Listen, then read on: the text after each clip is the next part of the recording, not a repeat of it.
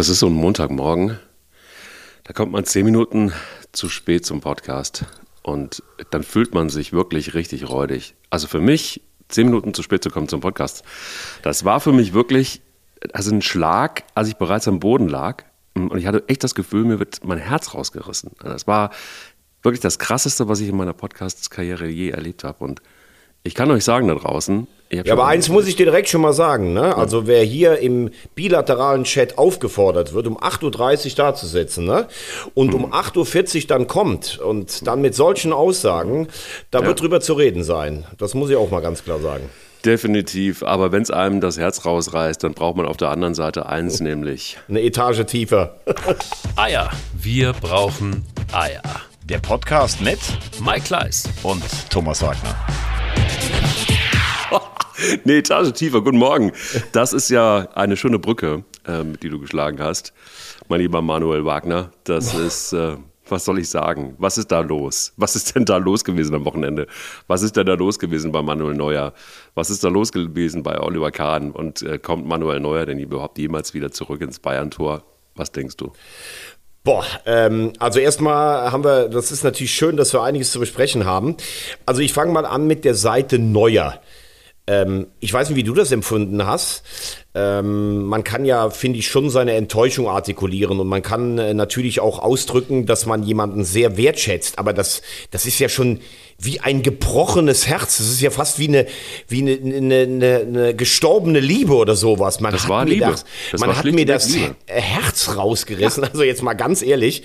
Ja. Wir, wir reden immer noch über den höchst erfolgreichen Torwarttrainer eines internationalen Spitzenvereins. Mhm. Und äh, dass Neuer eine besondere Basis hat nach über äh, zehn Jahren, das ist alles klar. Mhm. Aber das hört sich für mich nicht mehr wie ein normaler ähm, Satz an, in dem man seine Enttäuschung artikuliert. Also so ein Satz hat man am Ende einer Liebesromanze oder am Ende, ähm, wenn, wenn dich ein Verein nach 30 Jahren einfach sang- und klanglos rauswirft oder sowas. Ähm, das ist mal das Erste. Zweitens, Manuel Neuer, der ja sich nie klar äußert. Der hat sich nicht geäußert, als Özil äh, sich hat ablichten lassen mit Erdogan.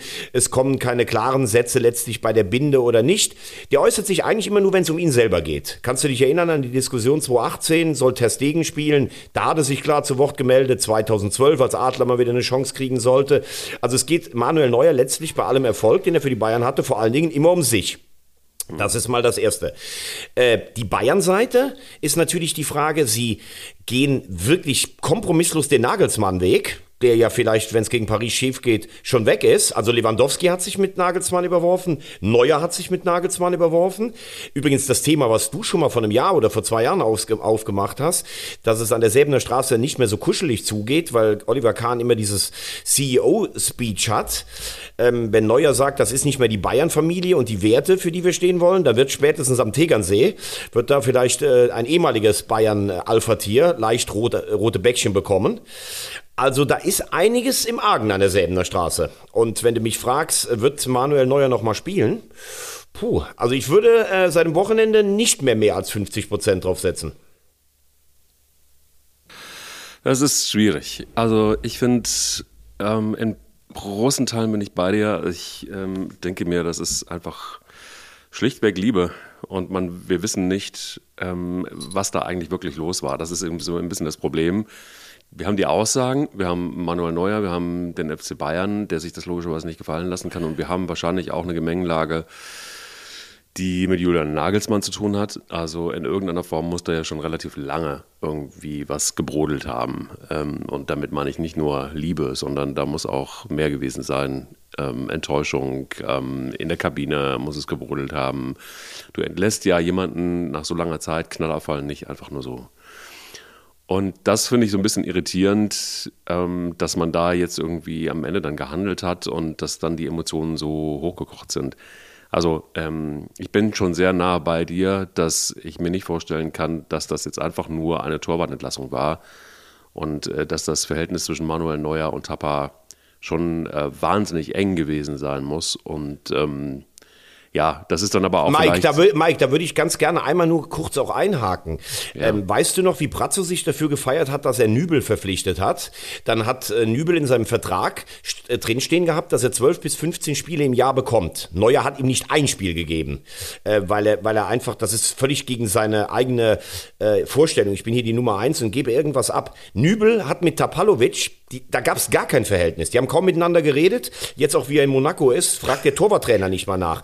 Du musst ja als Bayern auch tatsächlich, und ich finde, das ist das Recht von Bayern, du kannst es dir nicht erlauben, bei allen Erfolgen, bei allen Leistungen von Manuel Neuer, dass du praktisch so eine kleine Ich-AG-Firma in deinem eigenen Verein hast. Ähm, man naja. muss ja mal, ja, ja, man muss aber mal sagen, guck mal, er hat mit äh, unprofessionellem Verhalten, also ich meine, das hatte er im Interview auch, ja, er musste seinen Frust rauslaufen, oh, ich war mal zehn Kilometer laufen. Wow, Manuel Neuer war zehn Kilometer laufen.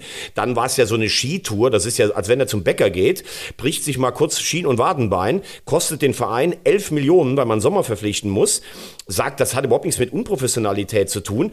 Und das ist doch klar, dass Tapalovic, der will doch gar nicht, dass Sommer kommt. Die wollten doch, dass Ulreich die Saison wieder spielt. Der treue Ulle, der sich dann natürlich wieder hinter Manuel Neuer einreiht, ähm, seinen Platz bei den Bayern hat, das war wahrscheinlich auch einer. Es gab ja Tränen im Torwartteam, hat man ja sogar gehört. Also Neuer verhält sich höchst unprofessionell den Bayern gegenüber und den Bayern kann das auch nicht recht sein, dass Tapalovic so eine Macht hat. Ja, ich äh, habe da einen Punkt. Ich bin in großen Teilen auch bei dir, aber ich habe über alles noch nachgedacht am Wochenende. Ähm, in der Regel ist das nichts Außergewöhnliches. Also die Reaktion ist jetzt ähm, einzigartig, weil sie einfach tatsächlich wirklich höchst emotional ist. Ähm, aber die Superstars haben immer eine Extrawurst in jedem Verein. So, da hat jeder seinen eigenen Athletiktrainer, da hat jeder sein eigenes Schminktäschchen und da hat auch jeder irgendwie seinen eigenen äh, Mas Maskenbildner und whatever. So, also das ist jetzt irgendwie erstmal nicht außergewöhnlich. Das ist bei einem Messi so, ähm, die haben alle ihre Eigenarten. Ähm, irgendwann ist es wohl wahrscheinlich einfach so, dass wenn du mal über 10 Millionen im Jahr verdienst, dann wirst du halt irgendwie auch ein bisschen schräg im Kopf. Das kann passieren. Und die Vereine dulden das, weil sie genau wissen, sie sind auch in irgendeiner Form abhängig von diesen Spielern. Und äh, deshalb geht es bis zu einem gewissen Punkt und machen das dann auch mit und müssen es auch mitmachen, weil sonst ist halt der Spieler weg und dann haben sie das nächste Problem.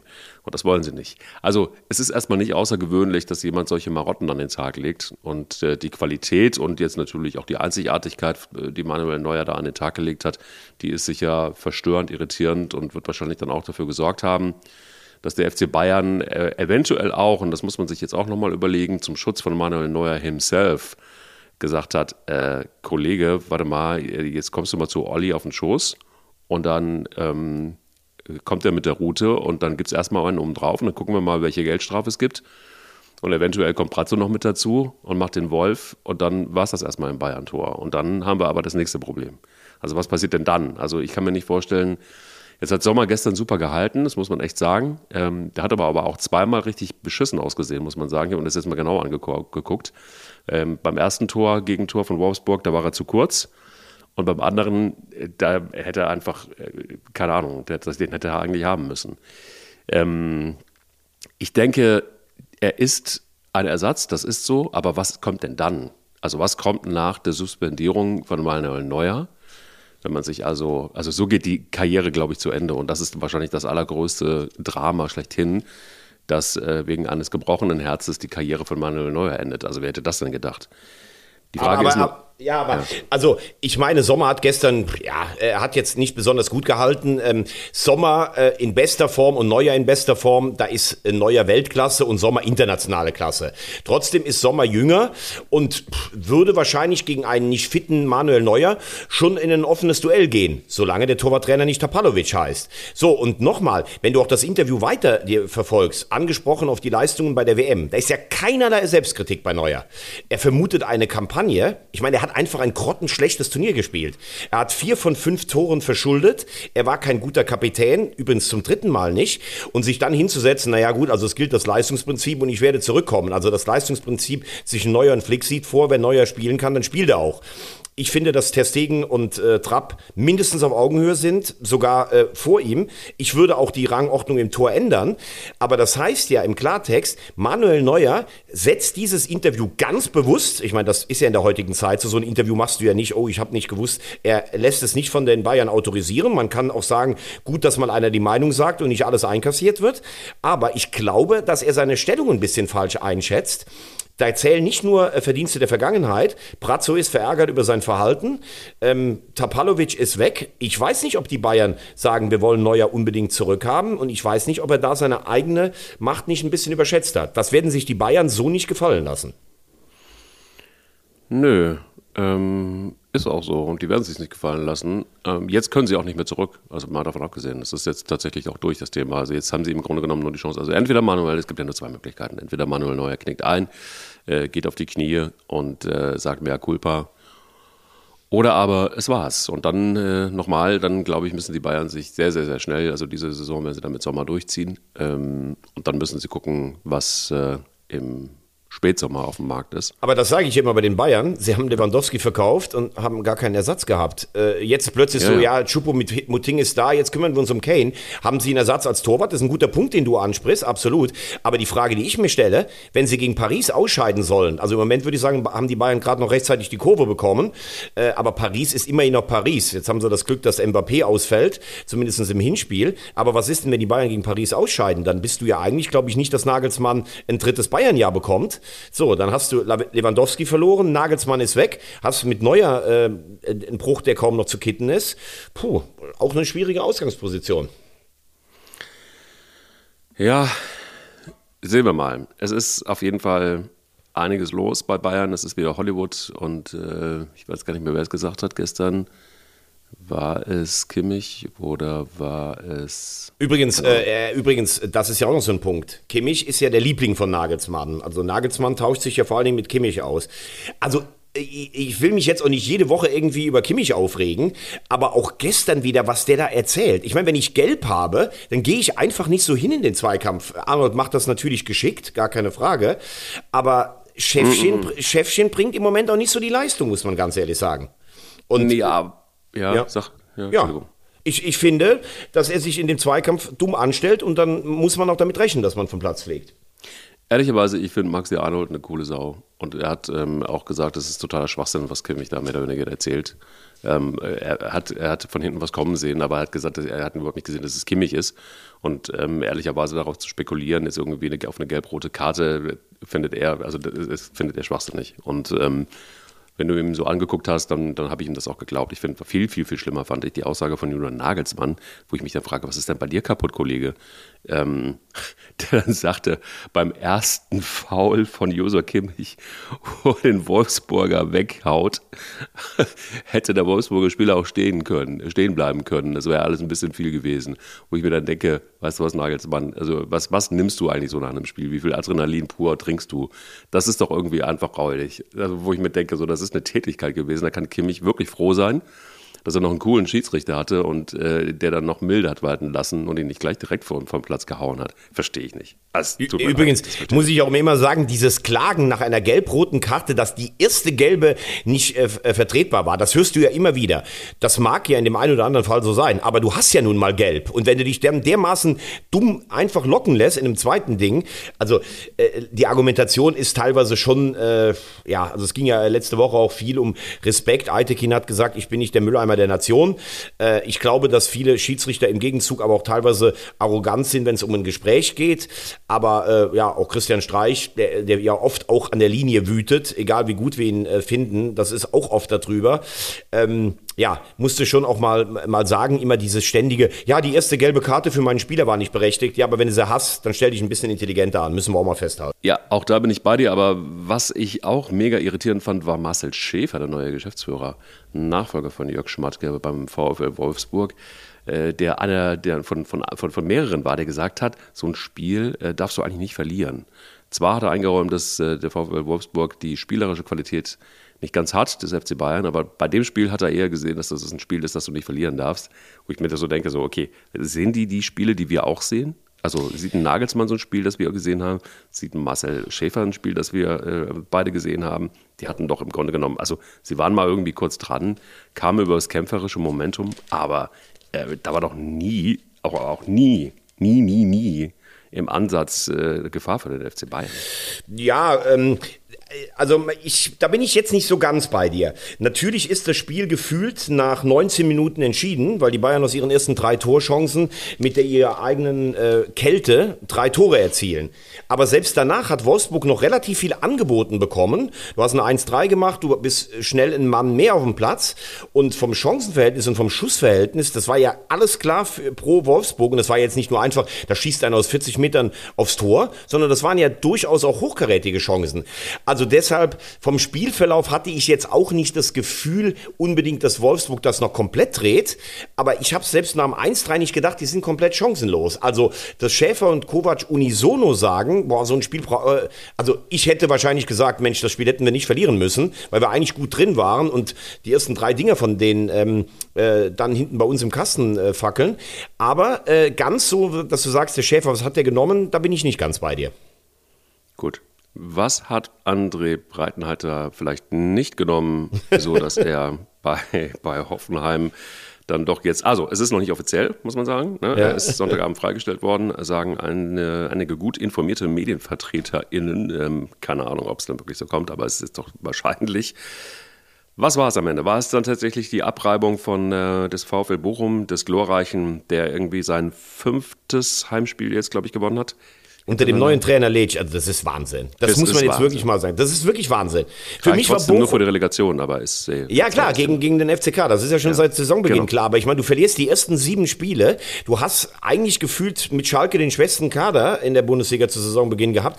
Und jetzt haben die einfach, und das habe ich immer zu dir gesagt, wenn du im Abstiegskampf bist, dann musst du deine Heimspiele gewinnen. Auch mal so Dinge, die, wo das ganze Publikum hinter dir ist. Und die gewinnen das fünfte am Stück. Also da, das nötigt mir allergrößten Respekt ab, muss ich wirklich sagen. Ja, und um auf deine Frage zu kommen, was hat André Breitenreiter nicht genommen? Also da bin ich jetzt wirklich ein bisschen ratlos. Ich finde, dass der bisher ordentliche Arbeit bei seinen Vereinen geleistet hat, mit Ausnahme im zweiten Jahr bei Hannover 96. Du musst in der Schweiz erstmal Meister werden mit dem FC Zürich gegen Basel und Bern, die ja viel mehr Kohle haben und eigentlich auch gestellt sind international. Dann kommst du nach Hoffenheim, ich und du bist nach zehn Spielen Tabellenvierter und hast jetzt seit neun Spielen nicht mehr gewonnen. Was für eine Talfahrt. Und das erinnert diese Berg- und Talfahrten ja auch wirklich an die Saison unter Sebastian Hoeneß. Das erinnert ja schon an die Saison auch unter Schreuder zuvor. Ja. Und ähm, ja, hier, äh, Sportdirektor Rosen hat ja jetzt auch ein Fass aufgemacht, hat gesagt, wir müssen alles noch viel größer hinterfragen.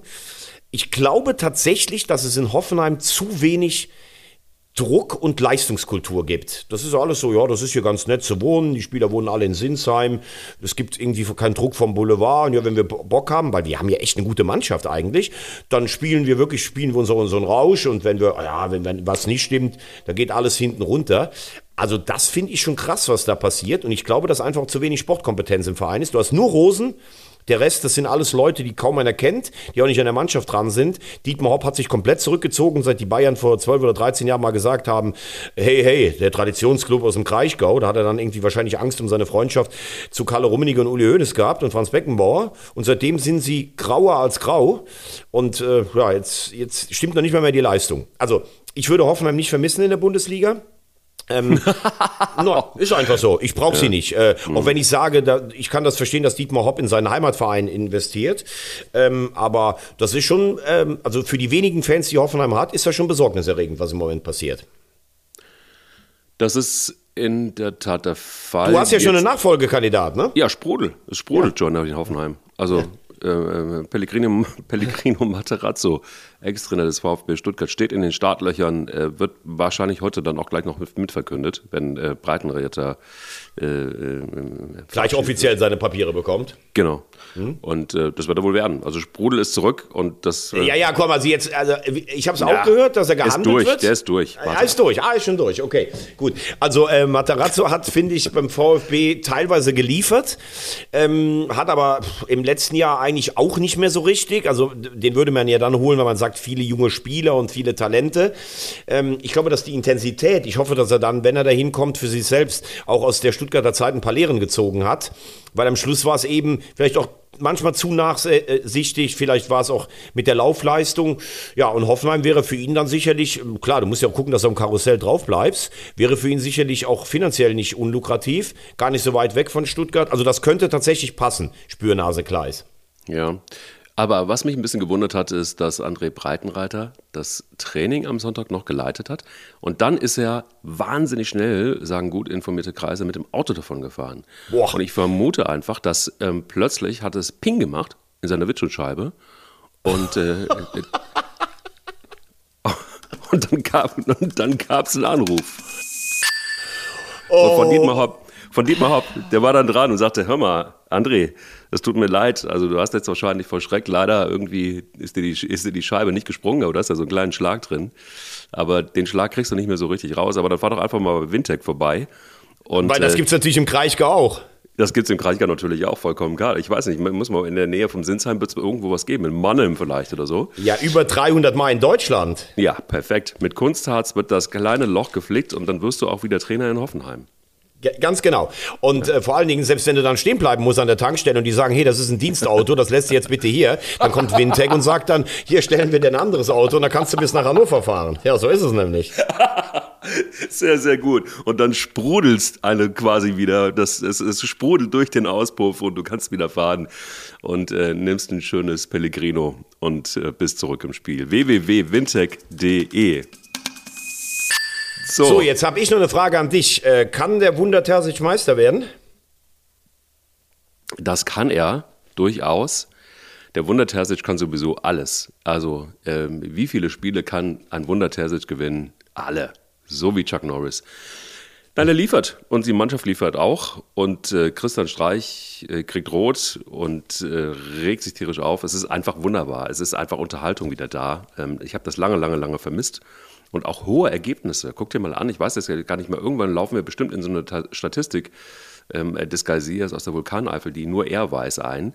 Wo, ja, gefühlt ist es ja so, dass in dieser, ähm, in dieser Rückrunde jetzt schon äh, mehr Tore gefallen sind als äh, komplett in der Hinrunde. Also es sind äh, wahnsinnig hohe Ergebnisse. Muss er aber auch erstmal machen gegen den SC Freiburg, der komplett überhaupt gar nicht in diese Saison reingefunden hat. Und äh, scheinbar ist es so, das müssen wir uns vielleicht irgendwann mal nochmal in Ruhe angucken. Was haben eigentlich die einzelnen Bundesliga-Vereine gemacht? Wie haben sie die Pause genutzt, diese sehr, sehr lange Pause? Einzelnen muss das wahnsinnig gut getan haben. Siehe jetzt auch ähm, äh, Borussia Dortmund. Und einige sind irgendwie immer noch im, im, im Winterschlaf und, und, kraulen sich den Bauch. Ich weiß nicht, was passiert ist. Es klafft sehr auseinander. Was denkst du? Ja, also ich finde, dass ähm, Dortmund scheint gerade im Moment so einen kleinen Hebel gefunden zu haben. Also A, äh, gut zu Hause gegen Freiburg, die Statistik kenne ich. Also der SC Freiburg ist in Dortmund äh, reihenweise chancenlos.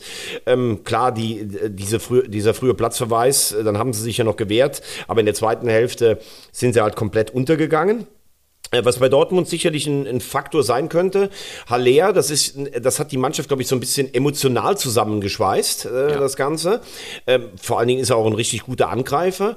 Äh, jetzt ist Reus auch noch zurück. Der hat noch ein bisschen Anlaufphase gebraucht, aber kommt ja meistens nach Verletzungen relativ schnell wieder in Form.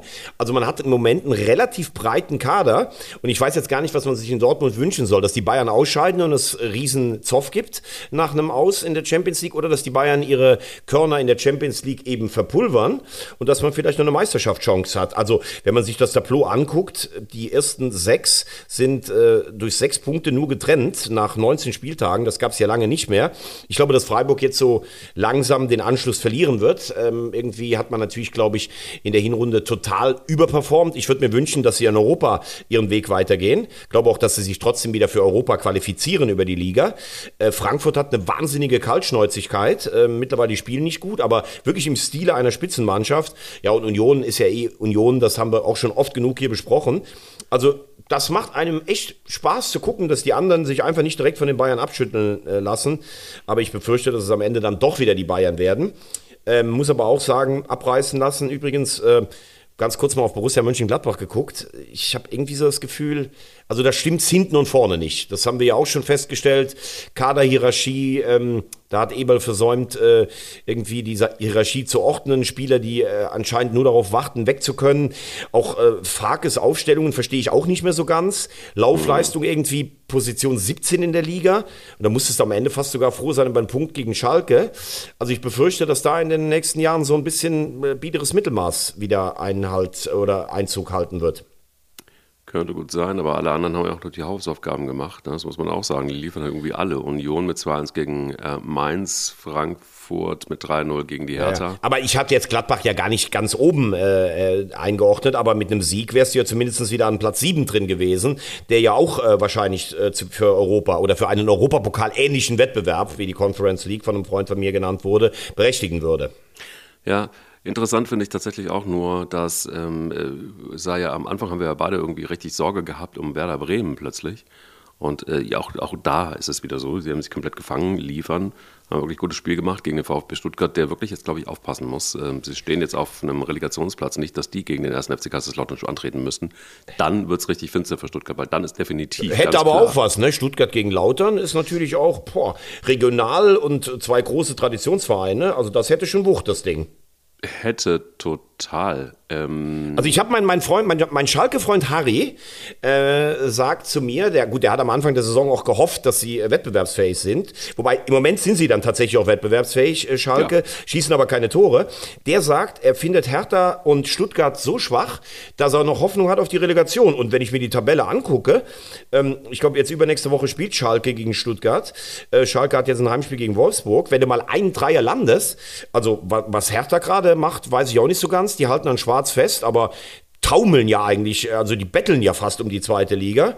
Stuttgart spielt besser als unter Materazzo, macht aber auch keine Punkte. Also irgendwie scheinen die drei sich nach unten ein bisschen abzusetzen. Vielleicht kommt ja Hoffenheim auch noch, vielleicht haben die Lust am freien Fall. Aber Bochum und Augsburg, ja, die wehren sich halt unten, ne? Die wehren sich total. Und ich bin mal gespannt, ob die Feuerwehr Bruno Labbadia ähnlich gut wie die Feuerwehr, die ehemalige des SC Baden-Baden, es schaffen kann, den VfB Stuttgart wieder in etwas gesündere Gefilde zurückzuführen. Das wird knapp werden.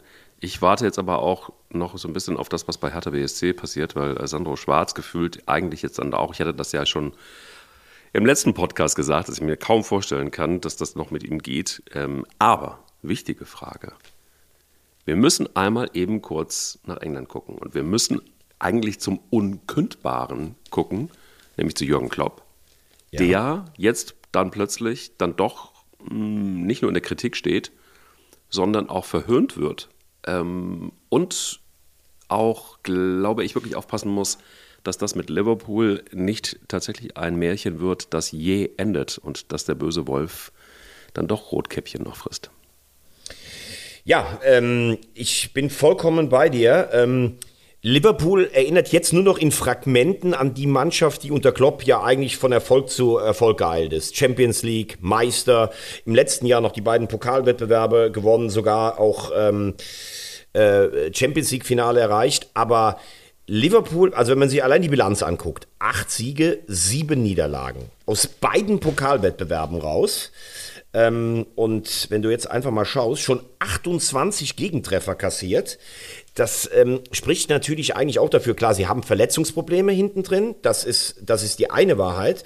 Aber ich habe das Gefühl, das habe ich dir auch geschrieben in unserer Gruppe, dass nach sieben Jahren jetzt irgendwann, sieben Jahre ist ja eine Wahnsinnszeit in der heutigen, äh, in der heute rasend schnellen Zeit, ne, dass irgendwo die Spieler über die Belastungsgrenze sowohl körperlich als auch mental drüber weg sind. Und wenn man sich die Aufstellung vom Wochenende mal anguckt, Alisson ist lange da, der Torwart. Alexander Arnold ist lange da. Martip ist lange da. Gomez ist lange da, klar. Van Dijk hat gefehlt. Robertson ist lange da. Dann hast du, ähm, gut, Thiago ist äh, neu dazugekommen. Dann hast du Salah, der lange da ist. Vorne haben sie mit Darwin und Gabko neue Leute. Milner wurde noch eingewechselt. Henderson, der hat auch verletzt gefehlt. Das sind also schon der Stamm, ist auch schon relativ lange dabei. Und Jürgen Klopp, Fußball ist ja sehr emotional. Der ist ja sehr auf, äh, auf Pressing. Der ist sehr auf Laufen, obwohl er natürlich, und das spricht für ihn, was er für ein Weltklasse-Trainer ist, auch Elemente des Ballbesitzes dazu bekommen hat. Aber sieben Jahre, ich meine, in Mainz hat er nach sieben Jahren ja freiwillig aufgehört. In Dortmund, erinnere dich an die letzte Saison in Dortmund. Da stand er zwischenzeitlich auf auf Rang 18. Da hat er sie nachher noch nach Europa und ins Pokalfinale geführt. Aber die Mannschaft wirkte dann auch ein Stück weit drüber. Ja, und in Liverpool scheint sich jetzt vielleicht so ein bisschen die Geschichte zu wiederholen. Ähm, Jürgen Klopp ist ja eh jemand, wenn, wenn er oder die Mannschaft kritisiert wird, der dann auch sehr dünnhäutig sein kann. Das merkt man ja auch an diversen Pressekonferenzen. Also ich glaube nicht, dass er das nochmal so gedreht bekommt, dass er ähm, für Manchester City eine Konkurrenz, dieses Jahr ja eh nicht, aber äh, überhaupt nochmal werden kann.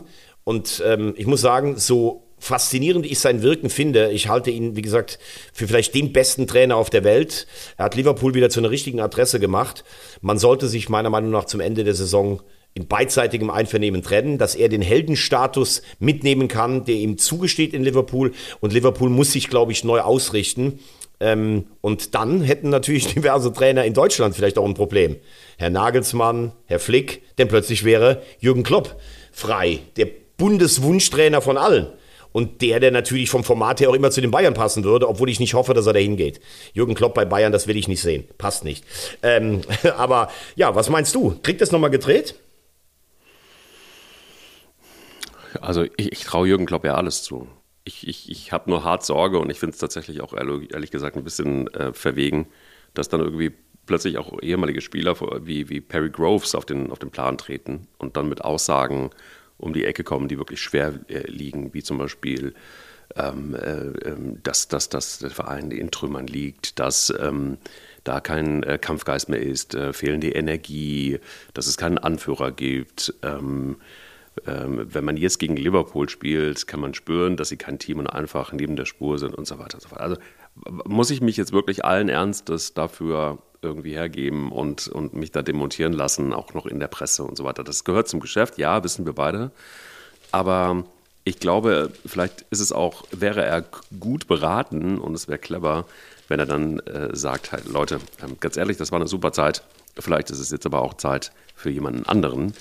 Äh, das kann man ihm eigentlich nur raten, weil ich äh, kann mir schon vorstellen, dass es umreißt. Aber Du Aber Mike, ja eins muss ich dich schon auch mal fragen. Also, wenn man wie Jürgen Klopp ja von allen über sechs Jahre permanent nur gelobt wird, von Presse, von Experten und alles so. Und man, man soll als Sportmoderator oder als Sportanalyst oder als Sportexperte, als ehemaliger Spieler auch mal sagen, wie es ist. Dann finde ich, findet man im Moment ganz wenige Ansätze, dass Liverpool noch das Liverpool der letzten Jahre ist. Sie verlieren gegen graue Mäuse, sie machen katastrophale Abwehrfehler, sie haben eine schlechte Chancenverwertung, sie gewinnen weniger als die Hälfte der Zweikämpfe. Was ist mit Spielern wie Salah oder, oder äh, Salah war noch nicht mal bei der WM, also da kann ja auch keiner alt. sagen, der ist überspielt gespielt. Ja, aber äh, also die müssten ja fit aus der Pause rauskommen. Im Moment ist Liverpool nur noch ein, ein, eine, eine Karikatur dessen, was sie gespielt haben. Und wenn dann einer sagt, was ich da sehe, man weiß, wie man gegen sie zu spielen hat im Moment, es ist ein, ein, ein Trümmerhaufen von dem, was es vorher war, dann muss ich sagen, ist ja immer die Frage, wie du das, äh, wie du das äh, aussprichst, aber rein sportlich bewertet, ist das im Moment richtig schlecht, was Liverpool mit Jürgen Klopp in der Kombination bietet. Für all das Lob, was er bekommen hat, völlig zu Recht müssen wir den Hut ziehen, aber dann muss man auch kritisieren dürfen, wenn es eine Saison wie jetzt ist. Hm. Bin bei dir in einigen Teilen, aber ähm, ich finde dann tatsächlich die Aufgeräumtheit der Süddeutschen dann irgendwie besser, äh, die die Zeile geschrieben haben, ähm, alleine gegen den Weltuntergang und dann äh, einfach auch nochmal so ein bisschen aus der Sicht äh, von, von Jürgen Klopp und was er gesagt hat und wie er sich geäußert hat, ähm, das fand ich tatsächlich etwas aufgeräumt hat. Das Ganze, also was will man? Will man Krawall oder will man tatsächlich, dass das irgendwie nochmal funktioniert? Dann muss man, glaube ich, einen anderen Weg gehen. Dann muss man vor allen Dingen für eine Verjüngung der Mannschaft sorgen. Und ich glaube, hier ist wahrscheinlich der entscheidende Punkt. Du hast es ja jetzt auch angesprochen vorhin, so wie die Mannschaft zusammengebaut ist. Da gibt es eben Spieler, die sind schon wahnsinnig lange dabei die sind auch inzwischen alt, also für Fußballspieler zumindest. Und ähm, das, ist für mich tatsächlich so ein bisschen, da liegt der Hase im Pfeffer, dass da nichts nachgekommen ist, was eben die Qualität hat. Und, und du hast natürlich recht, jedes Spielsystem, so revolutionär es auch ist, und das ist ja etwas, was Jürgen Klopp schon ganz lange spielen lässt, ähm, nutzt sich irgendwann in der, im wahrsten Sinne des Wortes ab. Und da brauchst du einen breiten Kader, wenn du das so spielst. Und äh, ist die Frage, hält das für immer. Das ist natürlich für eine Zeit lang faszinierend und, und begeistert uns alle, weil es schnell ist, weil es intensiv ist, ähm, weil es wahnsinnig effektiv ist und, und, und auch richtig ähm, ähm, körperlich ist und technisch mit dazu. Aber schafft das ein menschlicher Körper? Das ist eine fast philosophische Frage und da muss man mal gucken, wie weit das geht. Man, man sieht ja auch Bundesliga-Vereine, wo das nicht eben durchhaltbar ist, wenn du nicht einen Kader hast, der so breit ist, dass du jeden Spieler äh, quasi zweimal ersetzen kannst. Ja, und wie gesagt, dazu kommt dann noch die Formschwäche auch von Leistungsträgern. Ob im Tor Alisson, der nicht mehr so souverän ist, Van Dijk auch nicht mehr die überragende Aura, die er vor zwei, drei Jahren noch hatte. Ähm, dann hat man vielleicht auch unterschätzt, dass ähm, ja, Manet vielleicht für Salah sehr wichtig war. Vielleicht hat Manet damals auch nicht so die, ähm, ja, die Heldenverehrung bekommen, die er wollte, obwohl er jetzt bei den Bayern auch noch nicht so gezündet hat. Also die letzte Hoffnung ist eigentlich, dass Liverpool sich vielleicht irgendwie an Real Madrid, an diesem Los aufrichtet und in der Champions League noch was holen kann. Da fehlt mir jetzt auch der Glaube. Also wie gesagt, äh, er hat eine unfassbar geile Ära da geprägt, aber jetzt nach sieben Jahren ist es ja auch aller Ehren wert. Wer ist denn heute noch sieben Jahre bei einem Verein? Und ähm, ja, Jürgen Klopp hat so viel Power. Ich weiß gar nicht, ob der dann ein Sabbatical brauchen würde. Das wäre auf jeden Fall jemand, der dann natürlich für alle Jobs auf der Welt ähm, sicherlich ein Kandidat wäre. So, jetzt lass uns mal gucken, äh, auf deine Tipps für die zweite Liga. Ähm, Lautern geht in der Relegation hoch oder ähm, steigen die jetzt direkt auf? Nee, nee, nee, nee, das wird nicht funktionieren. Also es wird schon ein, ein, ein Kopf-an-Kopf-Rennen, würde man sagen. Kopf-an-Kopf-Rennen. Das ist auch so, so, so, eine Formulierung aus den 80ern, glaube ich. Ähm, ähm, zwischen Heidenheim und dem ersten FC Kaiserslautern. Ich hatte es natürlich auch orakelt, dass Heidenheim es wahrscheinlich etwas schwerer haben wird und äh, nicht ganz äh, schaffen wird am Ende. Und so wird es kommen. Also guckst dir an, der erste FC Kaiserslautern und ich bin sehr, sehr beeindruckt. Immer und immer wieder. Irgendwann werden wir die, die, die, die, die ähm, Outcuts dann doch mal veröffentlichen müssen. Weil ähm, du hast es völlig richtig gesagt, es ist natürlich ein dreckiger, schmutziger Fußball, den der erste FC Kaiserslautern spielt. Es ist tatsächlich wirklich nicht schön anzugucken. Aber es ist äußerst effektiv, weil wenn die da vorne stehen, dann machen sie auch die Tore. Und so muss es eben einfach auch sein, wenn du die spielerischen Qualitäten nicht hast, dann musst du knipsen und zwar richtig. Und das tun sie. Und gegen Kiel hat es wieder funktioniert und ich bin total beeindruckt. Aber da muss man doch sagen, also so langsam aber sicher. Wir hatten ja irgendwann mal das Gefühl, dass dieses rostige Stadion da oben auf dem Betzenberg, das da vor sich hingegammelt ist, wo die Abflussrohre quasi blank lagen, wo die Treppen irgendwie auch nicht mehr richtig funktioniert haben und wo eigentlich alles am Arsch war, dass plötzlich ähm, dieser Glanz zurückkommt und der Betzenberg wieder strahlt und auch diese Powder-Fans tatsächlich wieder erstklassig, also mindestens erstklassig ist. Und so diese Leidenszeit, diese furchtbare Leidenszeit. Also jeder FCK-Fan, egal ob alt oder jung, muss ja unfassbar gelitten haben, was da passiert ist. Teilweise. Das ist ja, wo die, also dieser Erdrutsch.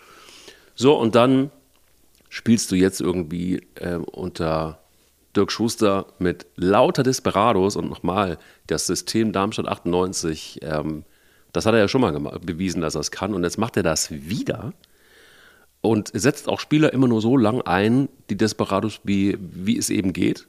Ähm, Stichwort wunderlich. Und holt dann irgendwie okay Spieler nach, teilweise Spieler, die auch kein Mensch kennt, die irgendwie keinen Vertrag haben, also Desperados. Und zack, stehen sie da oben. Also ihr merkt schon da draußen, ich bin tatsächlich wieder, ich schlafe wieder in meiner ersten FCK-Wäsche. Wahnsinn, Wahnsinn. Also das ist, ist, das ist, ja.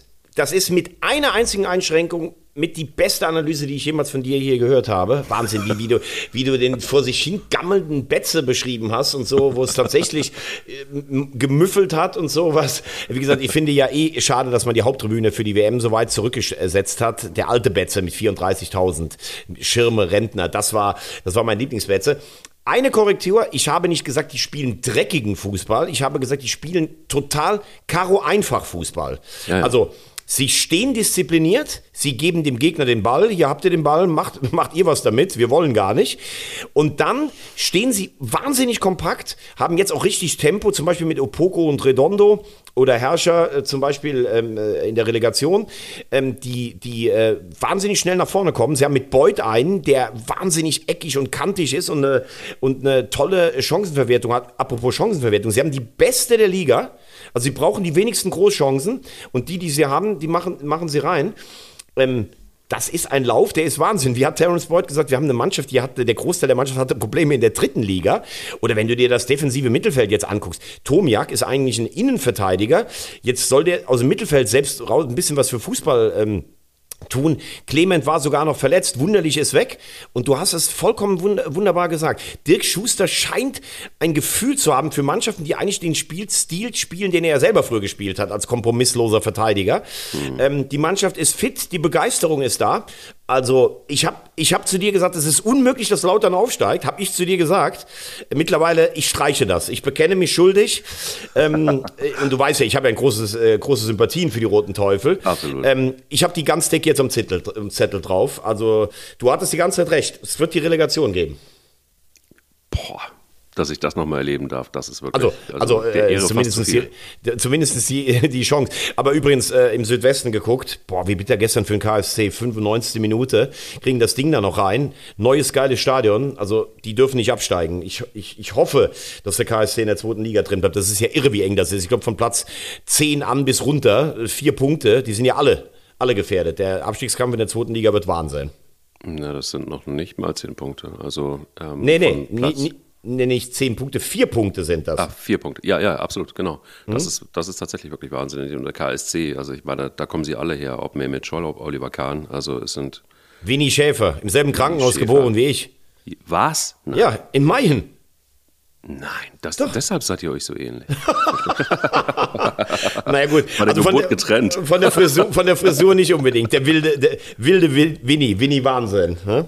Winnie Wahnsinn. Aber Magdeburg auf Platz 18, ja. ey, liebe Freunde, das ist aber auch... Hätte ich ey, nicht gedacht, wie die nee. letztes Jahr durch die dritte Liga durchgeflogen sind. Und hast du gestern ähm, vielleicht das Video gesehen, wo die Fankurve praktisch, ja. äh, wo dieser Vorsprecher die Mannschaft richtig hart anpackt und die ja, dann voll. irgendwann in, in die Kabine geht. Das ist natürlich ein Alarmsignal. Also erstens mal muss ich sagen, habe ich gedacht, dass ähm, das spielerisch Magdeburg das besser durch äh, ja, powern könnte, auch in der Liga höher. Ähm, aber gut, der Titz Fußball hat da natürlich auch seine Ticken, äh, seine Tücken. Aber wenn, wenn, wenn in Magdeburg bei diesem tollen Support, was ich auch immer hier gesagt habe, wenn es da zwischen Fans und Mannschaft nicht mehr stimmt, dann ist Alarmstufe Rot angesagt, muss man sagen.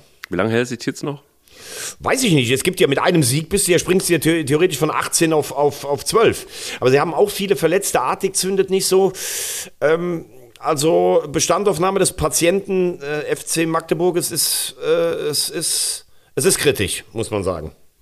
Es ist kompliziert. Dafür ist es aber so, dass Darmstadt und HSV wahrscheinlich, also ich glaube, da geht nichts mehr schief. Also bei, bei Darmstadt habe ich immer noch so ein bisschen, immer, immer noch so ein bisschen das Gefühl, hm, mal gucken. Aber ähm, es ist wirklich ein, ein, eine, eine, eine große Freude, zumindest da oben reinzugucken. Darmstadt, HSV, Heidenheim, Kaiserslautern, auch Paderborn macht immer noch große Freude. Ähm, toller Verein. Ich ja, aber Darmstadt muss man ja auch mal sagen, weißt du, die, die gewinnen schmucklos zu Hause gegen Regensburg, dann überfahren die auswärts mal kurz Sandhausen. Also was Thorsten Lieberknecht da ähm, leistet, Hut ab, das ist, das passt wie Arsch auf Eimer. Ja. Ähm, Heidenheim ist Heidenheim. Am Samstagabend gibt es ja dann Heidenheim gegen den HSV. HSV gestern erste Hälfte richtig gut gefallen gegen, gegen Hansa. Äh, dann muss man aber sagen, fast um die Gegentreffer gebettelt, selbst mit einem Mann mehr. Das ist mir immer noch zu wenig souverän. Habe ich auch nach dem Spiel gegen Braunschweig angesprochen. Machen dann hinten raus das 2-0. Der neue Mann trifft Nemeth. Ähm, ja, es sieht gut aus. Ich meine, wir sind am 32. Spieltag ja eh durch. Aber es ist in Facetten immer noch nicht so souverän. Es sieht echt teilweise nach richtig gutem Fußball aus. Und manchmal verzweifelst du dann einfach mal wieder. Aber das ist genau die Chance des ersten FC Kaiserslautern, denn äh, Heidenheim Ach. wird gegen den HSV verlieren und Kaiserslautern spielt am Sonntag, den 12.2. gegen den FC St. Pauli. Und äh, da wird Kaiserslautern dann äh, Platz 3 erobern. Obwohl die auch gut drauf sind, zweimal hintereinander gewonnen haben. Auch der erste FC Nürnberg hat das Derby verloren. Also was da unten Mannschaften rumspringen in der zweiten Liga, das ist Wahnsinn. Aber ähm, ich möchte jetzt, ich möchte es nicht weiter länger rauszögern.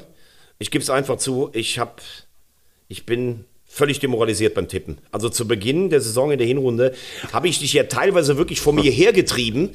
Ähm, ich ja. habe noch nie so gut getippt, aber seit du hier einfach gesagt hast, äh, Hertha gegen Wolfsburg, Moment ganz kurz, 0 zu 5.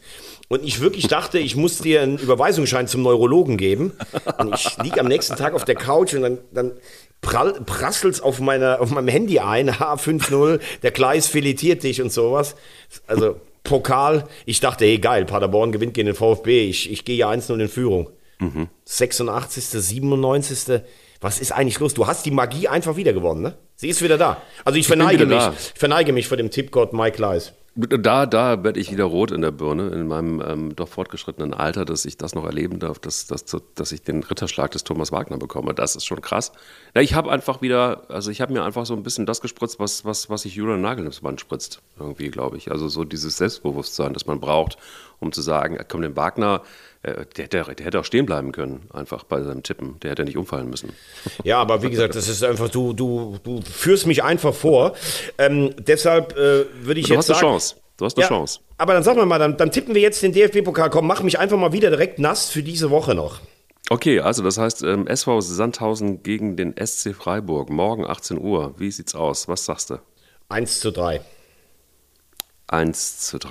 Da wirst du erleben, wie Sandhausen Freiburg schlägt mit 2 zu 1. Nein, das kann nicht sein. Jetzt hör doch auf. so, okay, ich, ich, muss mit Christian Streich gleich telefonieren. Sie sind raus. Okay. Ja, der, ja sind leider raus. Also selbst der Technikchef liegt hier gerade mit, mit, mit, dem Kopf auf der, auf der, auf der Ablage. Die, die, die, Eintracht gegen Darmstadt. Los, leg vor. Wird knapp, aber es wird ein, äh, wird ein 3 zu 1 für Frankfurt. 3 1 für Frankfurt. Ja, das würde ich sogar unterschreiben so, glaube ich auch. Also Darmstadt, wie gesagt, wird da mitspielen, aber ich glaube, dass die Eintracht sich durchsetzt. Äh, Nürnberg gegen Düsseldorf. Oh, das ist sehr spannend. Ähm, das wird aber der Pokal hat seine eigenen Gesetze. Oh, oh, oh, oh. Boah, Wahnsinn. Also ich möchte, dass du mir, dass du mir beim nächsten Mal aus Dänemark irgendwie Küstennebel mitbringst dafür. ja, ist in Ordnung, das wird, wird gemacht. Ja. Ähm, der Club wird ähm, gewinnen und zwar 2-1. Okay, okay, das sage ich ähm, 1-2 nach Verlängerung für Düsseldorf. Und jetzt bin ich gespannt auf deinen Tipp. Der VfL Bochum, fünf Heimsiege am Stück gegen den Wunder Terzic. Puh. Das ist in Dortmund das Spiel. Äh, nee. Das ist in Bochum das Spiel. Ja, genau. Das genau. Ist, ja, boah. Ja, das wird leider, es wird leider so sein, dass dann müssen die Verhältnisse dann doch wieder gerade gerückt werden. Es wird ein 1 zu 4. Ich sage 3-2 nach Verlängerung für den BVB, weil sich äh, der VfL an der Kastropper wehren wird. Ja, äh, damit habe ich meine nächste Niederlage natürlich wieder eingetütet, wahrscheinlich indem ich es ausgesprochen habe. Ja. Und ich würde am Schluss, würde ich gerne mal auch nochmal einen Blick auf die Insel werfen und äh, würde Harry Kane einfach mal wirklich äh, gratulieren wollen. 267. Treffer für die Tottenham Hotspur. Damit die Bestmarke von Jimmy Greaves, der Ikone, und dem traurigen Weltmeister von 66, weil er verletzt war in der K.O.-Runde, ähm, würde ich einfach nochmal sagen, das ist schon ein Meilenstein und das mit 29 Jahren. Hut ab, Congrats, oh, Harry. Du bist aber, Congrats auf jeden Fall, aber du bist ja, also ich habe also hab selten, selten einen Thomas Wagner erlebt, da, da, reißt es mir jetzt irgendwie das Herz wieder raus, muss ich ehrlich sagen, der so verliebt war und deshalb also. Liebes, neues Leben. Was ist denn mit dir los? Ey, das Zeug, das du in Dänemark da die ganze Zeit nimmst, das hätte ich gerne mal. Ich habe einfach nur gesagt, er ist jetzt hinter Alan Shearer und Wayne Rooney, der zweitbeste, auch der, der getroffen hat, was die Premier League erreicht. Aber ich bin doch nicht verliebt in Harry Kane. Naja. Also das Herz also, reißt mir jetzt nicht raus, Manuel. Nicht. So, ich dachte, weil das heute eine doch eine sehr liebliche Folge war. Sie hat lieblich angefangen, sie hat lieblich aufgehört, musste dieser Song einfach sein. Schöne Grüße, Jürgen Markus, wo auch immer du bist. Aber, ähm ja, aber da muss ich jetzt einfach sagen, also jetzt bin ich wirklich tief äh, berührt und wer ja. so viel Liebe in die Welt raussendet, ne? Und ja. Äh, also mein, mein Herz ist noch da für diesen Podcast. Es bleibt auch. Trotz Och. der Nieder nächsten Niederlage, die sich am Horizont schon ankündigt. Da sage ich einfach, jetzt, jetzt gehe ich wieder ein Stockwerk höher. Äh, ja. nee, doch wieder runter. Also erstmal, das, das, das Herz wubbert und ich bleibe dabei. Danke. Eier. Wir brauchen, Eier. Eier.